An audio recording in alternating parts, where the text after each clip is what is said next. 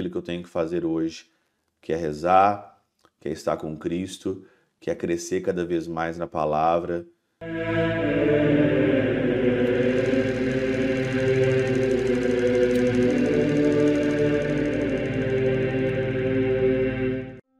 Em nome do Pai, do Filho e do Espírito Santo. Amém. Olá, meus queridos amigos, meus queridos irmãos, nos encontramos mais uma vez aqui no nosso Teóse, Viva de Coriés, do Percor Maria, nesse dia 23 de setembro de 2023. Hoje é dia, nesse sábado, de São Padre Pio de Peltrautina. É um dos nossos padroeiros aqui do Teoses e eu tenho, assim, uma admiração muito grande pelo Padre Pio, porque ele é sacerdote, é padre, e ele é ali um homem chagado, né? Todos nós sabemos, comprovado, que nos nossos tempos atuais, não é muito longe de nós, Padre Pio, ele recebeu as chagas de Cristo. Que dignidade, né? Que graça receber ali as chagas do Senhor, as chagas mesmo expostas, né? Ali na sua mão, ali é, com ele. Ele celebrava a missa ali mais de 40 graus de febre por causa das feridas mesmo do Senhor. Uma das coisas que mais admiro o Padre Pio é que o Padre Pio ele fez o básico, ele fez o simples, né? A gente às vezes quer fazer demais da conta e ele fez o básico, ele fez o simples. O que, que o Padre Pio fazia como padre? O Padre Pio ele não era um grande pregador, né? Os seus historiadores falavam que ele não era um grande pregador. O Padre Pio fazia o básico, ele atendia confissão, celebrava missa e rezava muito. Rezava muito. Padre Pio, como diz o evangelho de hoje, Lucas 8, 4 a 15, que fala sobre a semente que cai, tem uma semente que cai em espinhos.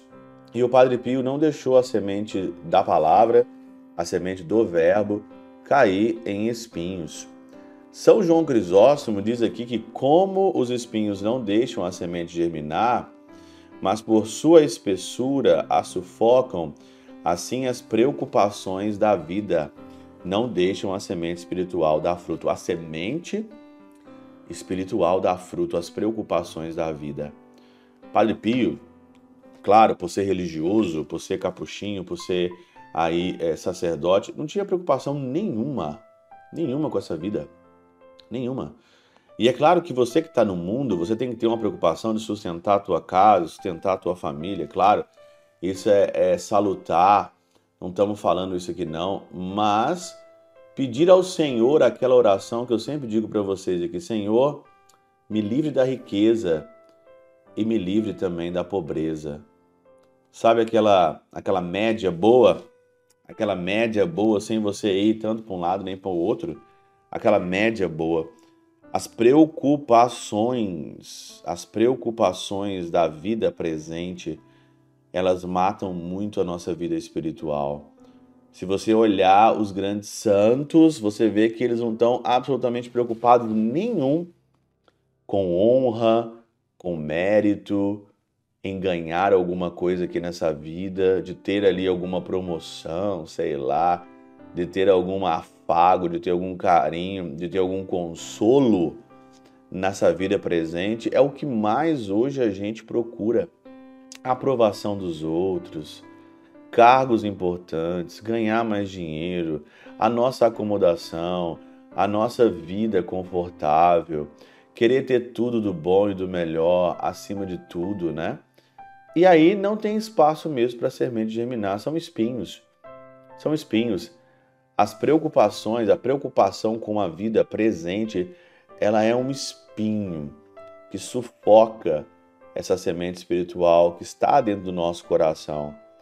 Por isso, quando eu olho hoje a vida do Padre Pio, e eu na minha vida de padre, eu tenho tantas preocupações às vezes, né? Se os outros vão me aprovar, se eu estou fazendo as coisas boas ou não. Aqui na Alemanha, por exemplo, né? Se as pessoas estão gostando ou não estão gostando do meu trabalho, se eu estou aqui hoje, se eu não estou aqui hoje, o que, que vai ser o meu futuro? Às vezes a gente pensa um tanto de coisa que chega no nosso coração, na nossa vida, e às vezes eu paro e penso, meu Deus do céu, essas são todas coisas, preocupações mundanas, preocupações dessa vida presente que sufocam realmente aquilo que eu tenho que fazer hoje, que é rezar, que é estar com Cristo, que é crescer cada vez mais na palavra. Padre Pio rezava não sei quantos rosários por dia. Um homem apaixonado por Maria, um homem que tinha uma intimidade com Jesus e Maria, via Jesus e Maria, um homem assim, apaixonado pela vida espiritual, pelo simples, não fez nada a mais do que a igreja nos ensina: confissão, missa e oração do rosário. Participava da sua comunidade, tinha horas longas com o Senhor, viveu simples, viveu o que a igreja pediu, foi santo, santo. São Padre Pio de Peutrautina. Pela intercessão de São Chabel de Mangluf, São Padre Pio de Peutrautina, Santa Teresinha do Menino Jesus e o Doce Coração de Maria, Deus Todo-Poderoso os abençoe. Pai, Filho e Espírito Santo, Deus sobre vós e convosco permaneça para sempre. Amém.